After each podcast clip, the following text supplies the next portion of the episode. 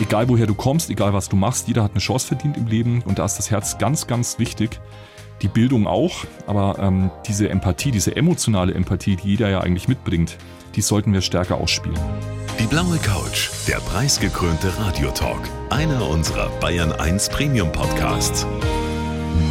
Hören Sie zum Beispiel auch mehr Tipps für Ihren Alltag mit unserem Nachhaltigkeitspodcast Besser Leben.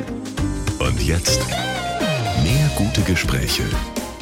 Die blaue Couch auf Bayern 1 mit Gabi Fischer. Wenn ich meinen Gast heute mit einem Wort beschreiben müsste, dann würde ich sagen Kommunikation Allrounder oder außergewöhnlicher Aktionenfinder. Er ist auf jeden Fall ein sehr kreativer Kopf. Herzlich willkommen, André Puchter. Ja, guten Abend. Hallo. Also die Liste von dem, was du da alles schon auf die Reihe gebracht hast in deinem Leben, die ist wirklich sehr lang. Du hast das größte Kaffeekränzchen der Welt mit HP Kerkeling dir ausgedacht. Du hast eine falsche Mireille Mathieu auf die Wiesen geschickt und die gesamte Presse hinters Licht geführt. Du hast die coolste Kuh Deutschlands gesucht. Du hast die Weltmeisterschaft im Handtaschenweitwurf hier in Deutschland schon veranstaltet. Also wirklich sehr viele verrückte Beispiele. Als was beschreibst du dich selber? Puh, also bis vor einigen Jahren hätte ich mich wahrscheinlich noch als Querdenker bezeichnet, aber das Wort darf man ja nicht mehr verwenden, das ist auch gut so. Naja, also schon jemand, der auch kreativ denkt, der natürlich über den Tellerrand hinausschaut, so ein kreativer Kopf. Ja, so würde ich mich schon bezeichnen. Mhm. Und das habe ich zumindest aus deinem Buch auch rausgelesen. Mehr Herz ist wichtiger als mehr Hirn. Ja, das würde uns allen gut tun, vor allem in diesen verrückten Zeiten, ja. Mehr Empathie zu zeigen, mehr auf den Gegenüber zu achten einfach mal zu überlegen, was kann ich für den Gegenüber, für meine Mitmenschen tun. Und da geht es ja auch in meinem Buch darum, dass ich eben aufzeigen möchte, dass der Bildungsabschluss nicht über dein Leben entscheidet, dass du also egal, welche Schule du besucht hast, durchaus was aus deinem Leben machen kannst und auch etwas Gutes tun kannst. Denn Gutes beginnt ja oftmals im Kleinen. Und du bist ein gutes Beispiel dafür, was du dir so in den Kopf gesetzt hast. Das setzt du auch durch, ne? Ich versuche es. Also bisher hat es immer ganz gut geklappt. Ich bin natürlich auch auf Menschen gestoßen, die mir ihr Vertrauen entgegengebracht haben für verrückte Ideen, sei es jetzt Arbeitgeber oder Auftraggeber.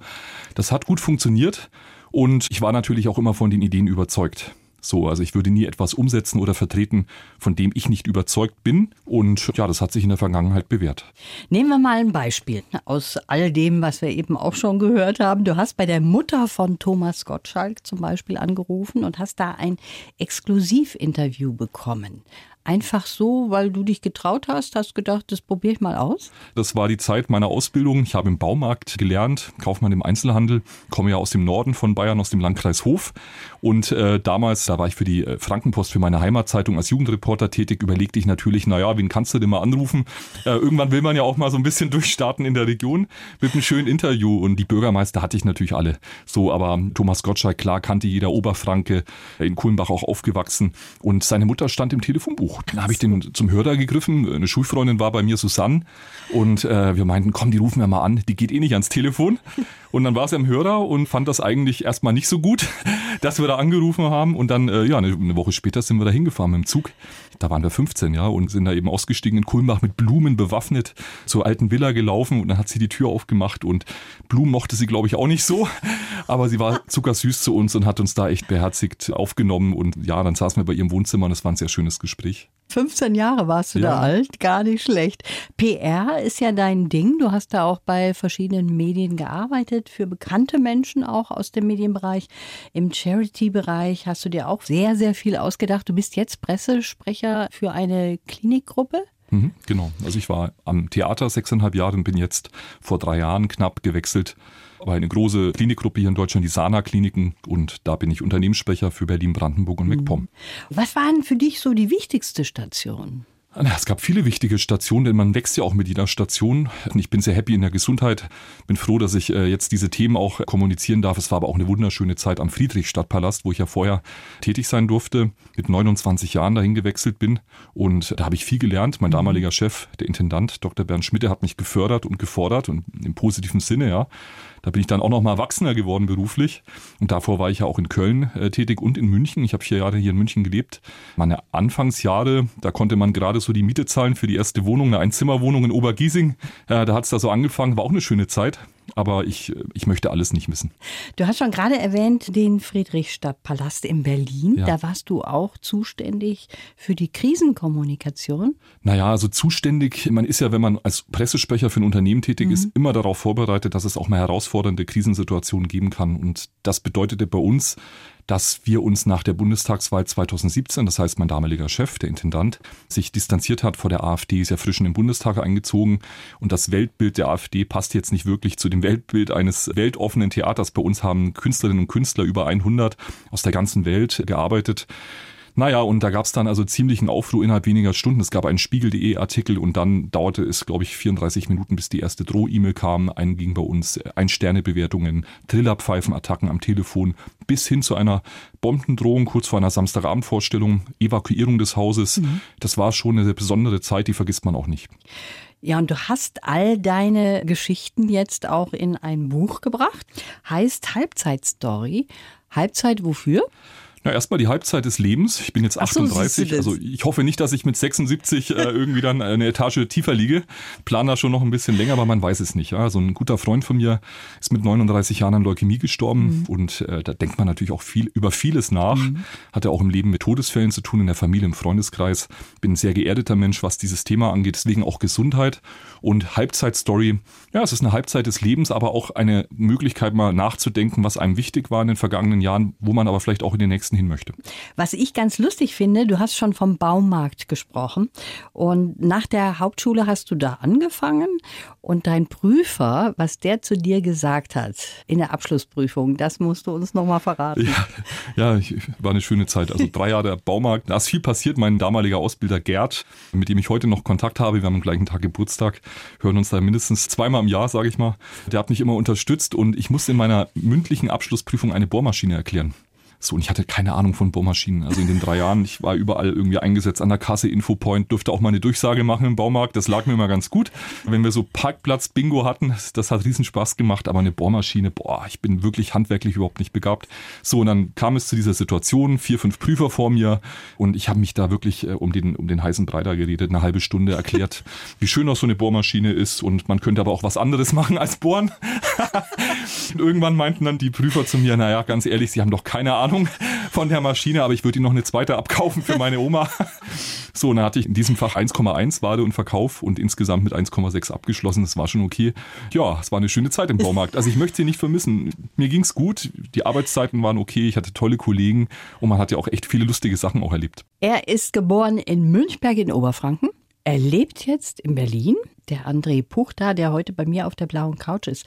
André, das sind ja irgendwie so zwei Welten. Ja, auf jeden Fall. Ich bin im Grünen aufgewachsen, ziemlich weit draußen. Ja, die nächste Bundesstraße war fünf Kilometer entfernt. Es gab bei uns, ich bin in einer kleinen Gemeinde aufgewachsen, Zell im Fichtelgebirge.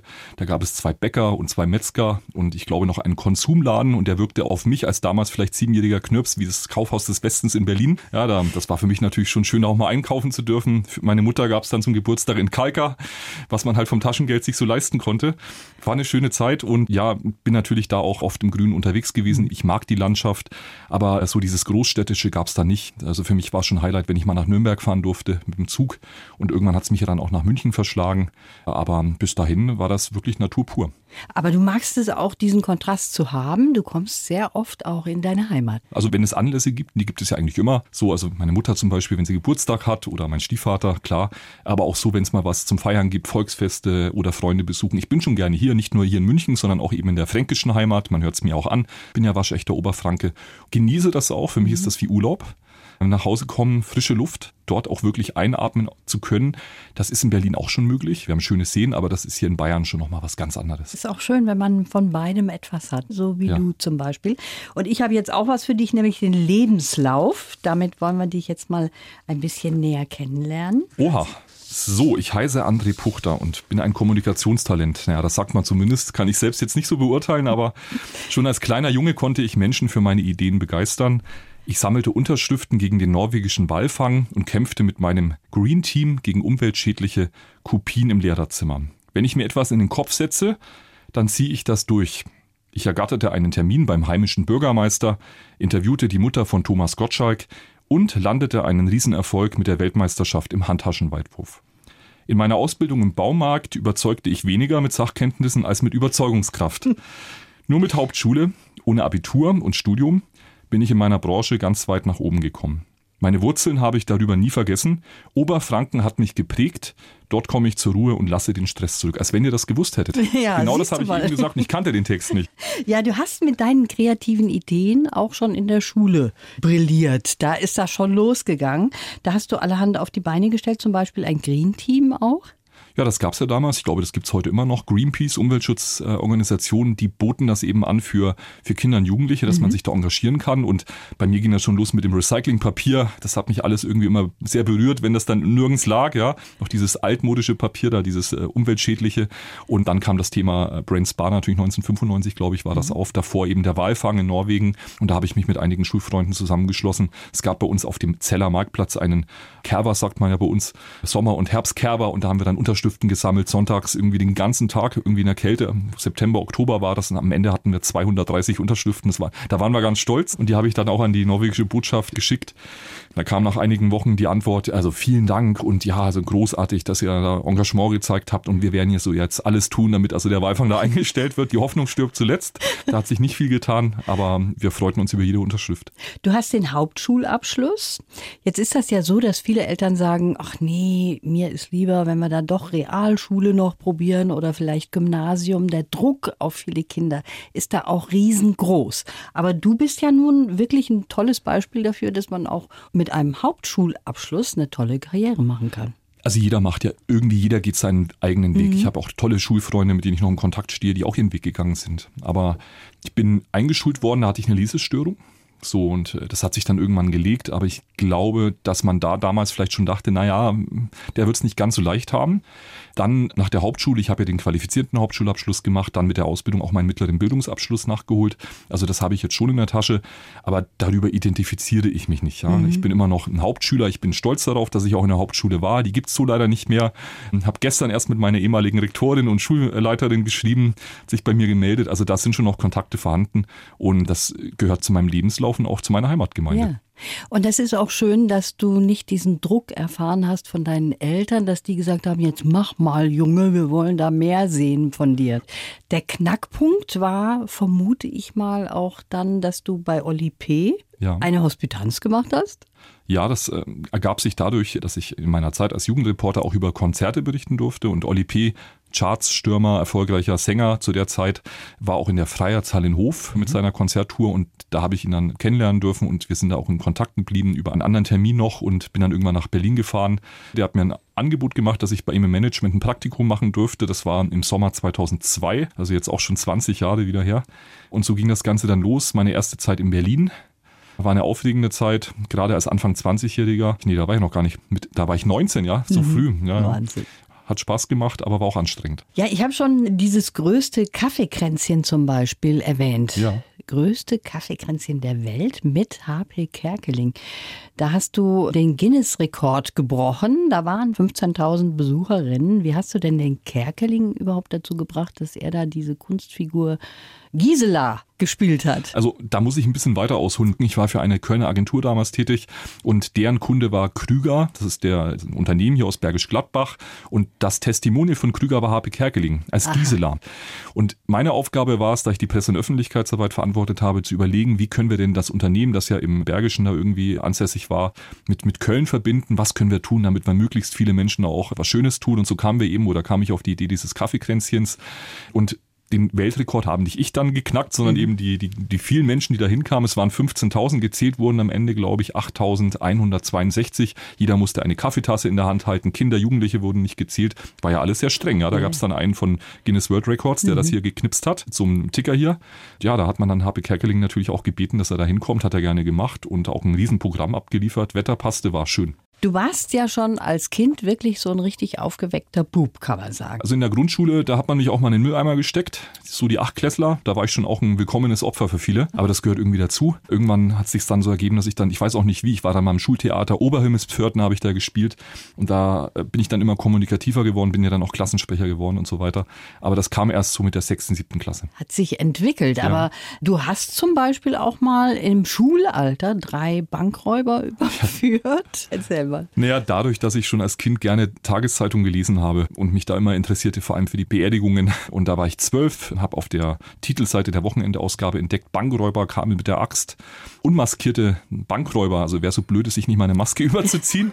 so, die waren also leicht identifizierbar und das habe ich mir dann auch irgendwie auf der Fahrt zum Supermarkt, der Supermarkt war sieben Kilometer entfernt, nochmal angeschaut und dann stehen wir in der Tiefkühltruhe, meine Mutter und ich und ich denke mir da, sag mal, die Typen hier neben dir hier an, das, das gibt's doch nicht, die kennst du, das sind doch die, das sind doch diese osteuropäischen Bankräuber. Und dann äh, meine Mutter angesprochen, ja, na, wie das so ist ja morgens, äh, pff, ja, komm, schlaf mal aus und ach, das Quatsch, das können die doch nicht sein, was wollen die denn hier in der Provinz so ungefähr? Naja, dann haben wir uns irgendwann entschieden, ich, ich habe sie so lange genervt, bis sie zum Auto gegangen ist, hat sich die Zeitung da irgendwie angeschaut, kam wieder, war kreideblass im Gesicht. Und dann meinte Mutti zu mir, okay, ich bin gleich wieder da, komm, wir gehen mal kurz in den Schuhladen nebenan. Telefon hatten wir noch nicht, also Handy, ich sowieso nicht, sie auch nicht. Neben dem Supermarkt war ein Schuhladen und dann über das Festnetz haben wir die Polizei gerufen und dann irgendwie sieben, acht Minuten später kamen dann auch schon die ersten in Uniform, aber auch in Zivil. Und dann war das relativ ruhig. Die gingen dann in den Supermarkt und fünf Minuten später, wir haben uns hinter den Einkaufswegen versteckt vor dem Supermarkt, kamen die dann auch raus mit verschränkten Armen, also mit Handschellen und haben sie da mitgenommen. Ja, das Wahnsinn. war eine aufregende Situation. Ich leider halt danach so ein bisschen das Ganze nicht mehr äh, weiterverfolgen mhm. können, was aus denen geworden ist. Ich nehme mal an, die sind jetzt schon im Freien und mhm. falls sie uns zuhören sollten, dann tut's mir nicht leid. Aber vielleicht haben sie jetzt ein schöneres und glücklicheres Leben. Und die waren auch noch so lange im Supermarkt, ja. dass man sie schnappen ja, konnte. Das war rechneten ja jetzt nicht damit, dass jemand erkennt. Wahnsinn. Eine Weltmeisterschaft in Handtaschenweitwurf. Da steckte kein Kunde dahinter, sondern? Das war für mich eine Herzensangelegenheit. Ich saß in einem äh, Kölner Café und beobachtete den Diebstahl einer Handtasche bei einer Frau. Die kämpfte also wirklich mit diesem Dieb um diese Tasche und dann habe ich mich mal damit beschäftigt, was denn so eine Tasche eigentlich, also so Fakten zu Handtaschen, gab ich glaube 38 Utensilien beinhaltet die durchschnittliche Handtasche einer Frau. Auch Männer tragen die ja inzwischen, ist ja alles äh, ganz ganz easy. Ja, dann habe ich mich so ein bisschen damit auseinandergesetzt und eben auch festgestellt, dass man ja mit so einer Handtasche viel machen kann, unter anderem auch werfen, ja. Das habe ich dann geübt auf einem Parkplatz in, in Köln-Mühlheim mit einer damaligen Arbeitskollegin Sarah und mir fast die Schulter ausgekugelt. Eine Handtasche landete auf dem Sattelanhänger da eines LKWs. Und dann entstand die Idee doch daraus vielleicht einen Wettbewerb zu machen. Und ich dachte erst so eine deutsche Meisterschaft. Und naja, und wenn man dann schon loslegt, dann kann es auch gern mal eine Weltmeisterschaft sein. dann einen Freund angerufen in einem Freizeitpark hier in Nordrhein-Westfalen im Moviepark und der meinte zu mir, komm, das machen wir bei uns. Äh, das ist eine schöne Sache. Wir haben auf jeden Fall Zuschauer, die interessiert das äh, und wir sponsern da noch ein bisschen die Fläche und ein paar Plakate. Ich hatte ja kein Budget, ich habe das ja für mich gemacht. Mhm. Ich wollte damit eigentlich den Leuten zeigen, du schaffst es auch ohne Sponsor, ohne ein großes Unternehmen so eine Idee vielleicht hochzuziehen. Ich wurde damals sehr viel belächelt, auch von Freunden, die mich da schon fast eingewiesen hätten am liebsten. Die meinten, das interessiert doch niemanden. Das, das, wer soll denn darüber berichten? Und dann hat die ganze Welt darüber berichtet. Ja, zumindest über 950 Medien. Also Wahnsinn. wir haben bis zu CNN, Al Jazeera, alle möglichen Länder. Die, beim ersten Mal 2012 standen da acht Kamerateams. Das war schon auch eine Bestätigung der Arbeit natürlich. Wir haben das ehrenamtlich gemacht. Und äh, dann hatten wir das Ganze auch professionalisiert. Es gab eine Jury, es gab einen Bundestrainer, einen Anti-Doping-Beauftragten, eine Jurypräsidentin und wir hatten auch Promis. Roberto Blanco, der bei uns warf, Eva Jakob von den Jakobs Sisters, Natascha Ochsenknecht und, und, und. Und was waren das für Taschen? Das interessiert mich natürlich. Ja, das sind ganz normale Taschen. Jetzt nicht die Markenprodukte. Ehrlicherweise bin ich da auch in einen Discounter gegangen, habe dafür 5 Euro Taschen gekauft mhm. mit einem Freund und die wollten wir dann irgendwann auch mal beschriften lassen. Wir hatten überlegt, Sponsoren, die könnten ja dann auch werben mit nur wir fliegen besser, ja, mhm. Slogan und so weiter. Es hat nie funktioniert. Also irgendwie hat es bei den Unternehmen jetzt auch keinen Anklang gefunden. Schade eigentlich, ja, schade weil das medial eigentlich. super funktioniert hat. Die Leute fanden es cool und äh, wir hatten mehr männliche Weltmeister als weibliche. Es haben viel mehr Männer teilgenommen erstaunlicherweise auch mit Berufen Lkw-Fahrer war der erste, hier Joachim Manns aus dem Sauerland, mhm. der hat das erste, den ersten Weltrekord irgendwie aufgestellt im Handtaschenweitwurf. Auf so eine Idee muss man erstmal kommen. Und für die PR, für ein Frauenportal, da hast du dir auch eine super lustige Frage ausgedacht. Das war dann auch eine zündende Idee. Ja, das war für ein Frauenportal, da war ich, das war zu meiner Zeit hier in München, da hatten wir irgendwie, ich glaube, 2162, möchte mich da jetzt nicht festlegen, Damen gefragt, wenn sie sich entscheiden müssten zwischen ihrem Ehemann und ihrem ihrem Vierbeiner, wen würden sie vor die Tür setzen? Und jetzt kannst du dir überlegen, wie es ausgegangen ist. Auch das habe ich jetzt nicht mehr ganz im Kopf. Ich glaube, es waren 84 Prozent oder noch ein paar mehr. Also die deutliche Mehrheit hat sich dafür entschieden, dass der Vierbeiner im Haus bleibt. vielleicht auf der blauen Couch oder auf der, auf der Genau. Couch. Der Mann muss das Haus verlassen. Und das sorgte für ein riesen Echo in den Medien. Wir haben nochmal die schönsten Antworten auch der Frauen dann in so einem, in so einem Ranking veröffentlicht. gab auch Männermagazine, die es nicht so lustig fanden. Das glaube ich Aber das auch. ist ja immer so. Du polarisierst ja auch mit deinen Aktionen oder ja, machst dir nicht nur Freunde. Ich fand es ja lustig. Ja, du arbeitest auch zusammen mit Auma Obama, das hast du eben mir schon verraten. Die ist die einzige, die André zu dir sagt. Ja.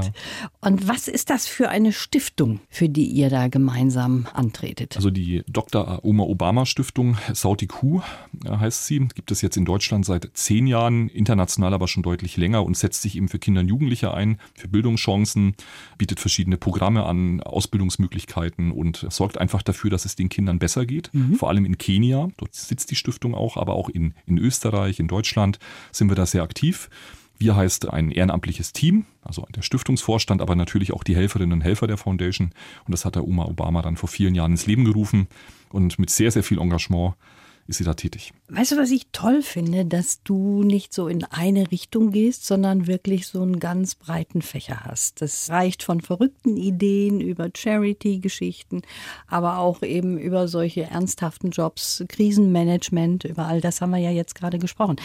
Wo sind denn deine Grenzen oder bist du tatsächlich grenzenlos? Also ich, ich weiß schon genau, was ich nicht machen möchte. Also zum Beispiel für Unternehmen tätig sein, die gegen meine eigenen Ansprüche arbeiten oder ein, ein Produkt anbieten, hinter dem ich nicht stehen kann. Ich könnte jetzt niemals für einen Tabakhersteller arbeiten. Also ich, ich rauche nicht. Mein Vater, Gott hab ihn selig, war Kettenraucher. So bin ich auch aufgewachsen. Rauchen war für mich immer etwas ganz fürchterliches. Das heißt nicht, dass ich da jetzt niemanden, also jeder soll seine Zigarette und seinen Spaß haben, um Gottes Willen, alles in Ordnung, aber für mich kam das nie in Frage. Das wäre für mich ein No-Go. Und wir waren jetzt beim Thema Vielfalt der Ideen. Ja. Also bei meinem jetzigen Arbeitgeber, wir haben im September 2019 eine Modenschau gemacht, das erste Mal in einem deutschen Krankenhaus eine Brustkrebsmodenschau und die Models waren ausschließlich Frauen zwischen 30 und 65 Jahren, die an Brustkrebs erkrankt sind oder waren. Es war für mich ein sehr emotionaler Abend. Wurde auch medial gut angenommen, aber vor allem haben wir die Frauen gefeiert. Die sind da über den Laufstieg gelaufen mit Funktionsmode. Ja, es hat schon, das macht schon was mit einem, wenn man auch darüber nachdenkt, dass ja jährlich, glaube ich, 600 bis 700 Männer auch an Brustkrebs erkranken können. Ja. Das ist ja nicht nur eine reine Frauenkrankheit. Auch das, Und ja. das meine ich mit Themenvielfalt. Ich bin für alles offen, aber nicht, also nicht für alles, für vieles, Mhm. aber es muss auch einen Sinn ergeben. Das ist jetzt bei einer Handtaschenweit vielleicht nicht der Fall, aber damit macht man auch eine Freude. Den, den Teilnehmern hat Spaß gemacht. Die Menschen, die diese Berichterstattung verfolgt haben, die fanden es irgendwie auch amüsant und unterhaltsam und das brauchen wir auch in diesen Zeiten. Schauen wir doch mal vor die Tür, was gerade los ist.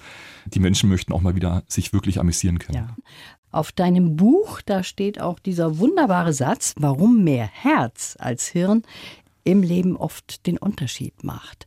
Also das heißt, du setzt schon mehr auf das, was da innen rauskommt, von Herzen kommt, oder? Ja, ja, ja, natürlich. Das ist so wichtig in diesen Tagen, dass wir Herz zeigen. Das hört sich immer ganz banal an. Aber uns fällt das ja, glaube ich, allen im Alltag auf, dass er roher geworden ist, dass man oft mal auch weggeschubst wird. Man läuft durch die Stadt. Äh, Die Menschen haben sich schon auch verändert. Das hat viel mit der Pandemie zu tun, aber Ja. auch davor. Ich durfte vor zweieinhalb Jahren bei einem Demokratiekongress sprechen über, über Hetze im Alltag, über all das, was eben die Menschen so bewegt. Und das ist mir dort ganz konkret nochmal aufgefallen. Egal woher du kommst, egal was du machst, jeder hat eine Chance verdient im Leben. Und da ist das Herz ganz, ganz wichtig.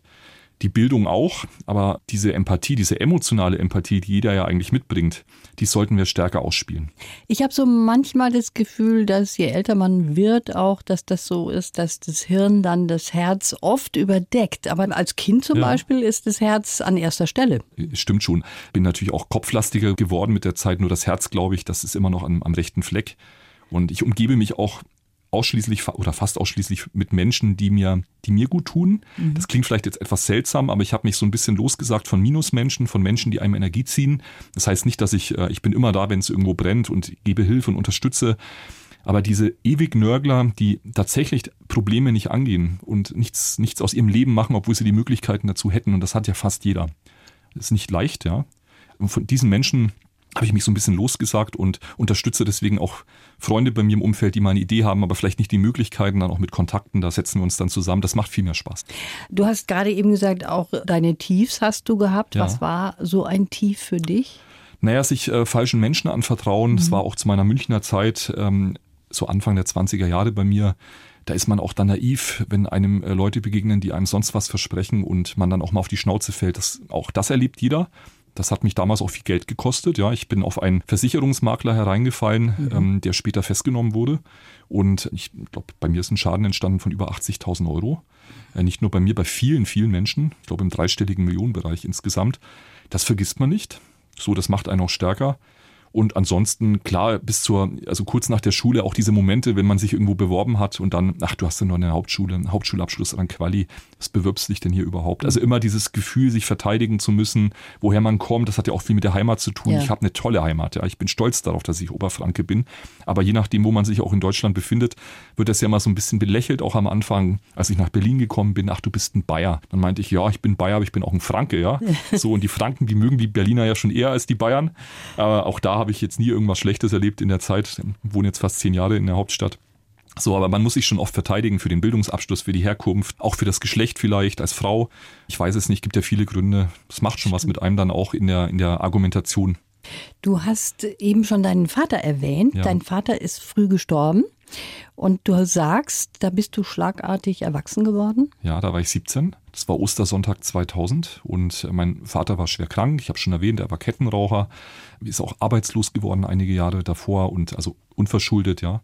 Und das hat ihn verändert, auch so ein bisschen nachdenklicher werden lassen, hat sich sehr zurückgezogen, hat das manchmal auch in der Familie gezeigt, dass er unglücklich ist. Das, meine Schwester ist einige Jahre älter, nicht viel, aber ein paar und war dann auch schon etwas weiter in der Entwicklung und ich war natürlich dann noch ein Jugendlicher, mhm. konnte mich auch nicht so wehren. Also auch gerade so dieses Argumentative dann auch mal dagegen angehen, meine Mutter schützen, das fiel mir schwer. Und dann aber, als mein Vater, mein Vater war dann Pflegefall, ihm ist dann auch ein Bein amputiert worden, da hatten wir glücklicherweise auch die Zeit, uns mal so ein bisschen auszusprechen. Und die letzten Wochen, Monate waren sehr schön. Es war auch die Zeit, als ich meine Abschlussprüfung dann schon vorbereitet habe für die Ausbildung und meinen Führerschein gemacht habe. Mhm. Bin dann immer zwischen der Berufsschule in der Pause 45 Minuten von der Berufsschule ins Krankenzimmer meines Vaters ins Krankenhaus geflitzt. Das war in der Nähe blieb da 20 Minuten, dann musste ich schon wieder zurück, kam kaum zum Essen, ja. Und dann mhm. passierte eben auch dieser Tod, das hat mich erwachsen werden lassen, mhm. war dann der Mann in der Familie und musste dann eben auch ja, naja, wie soll ich sagen, ich hatte jetzt keine große Verantwortung zu tragen, aber für mich stand fest, du musst jetzt deine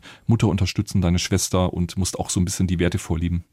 Aber schön, dass ihr auch noch die Versöhnung hattet ja. zum Schluss. Ne? Das ist ja schön, wenn das dann so zu Ende geht ja. und nicht irgendwas offen bleibt. Richtig. Das finde ich ist immer ganz wichtig. Jetzt möchte ich zum Schluss doch mal wissen, wie ist das mit den nächsten Plänen von dir? Was hast du schon wieder im Kopf? Ja, Gabi, wenn ich das wüsste. Also das Buch ist ja jetzt schon fertig, ja, Halbzeitstory, aber ich, ich, plane einen Podcast tatsächlich, das planen auch viele oder mhm. den planen viele. Schüchtern bis nüchtern wird er heißen. Damit starte ich jetzt im Frühling. Okay. Äh, da werde ich unter anderem oder ich plane unter anderem einen Kuhfriseur zu interviewen. äh, hat auch eben mit dieser Deutschlands coolsten Kuh zu tun. Da möchte ich Menschen zu Wort kommen lassen, die eine Geschichte zu erzählen haben, so wie ihr das hier ja auch sehr mhm. gut macht. Und ansonsten habe ich jetzt keinen Masterplan für mein Leben. Ich lasse mich überraschen. Mir wurde letztes Jahr die Galle entfernt in meinem eigenen Krankenhaus. Ja, war da ein Patient. Und äh, also ich will nur sagen, die Gesundheit ist immer wichtig. Ja. Auch das hört sich ja sehr banal an bedeutet mir aber schon viel, dass ich gesund bleibe, auch mein Umfeld, meine Familie, meine Freunde.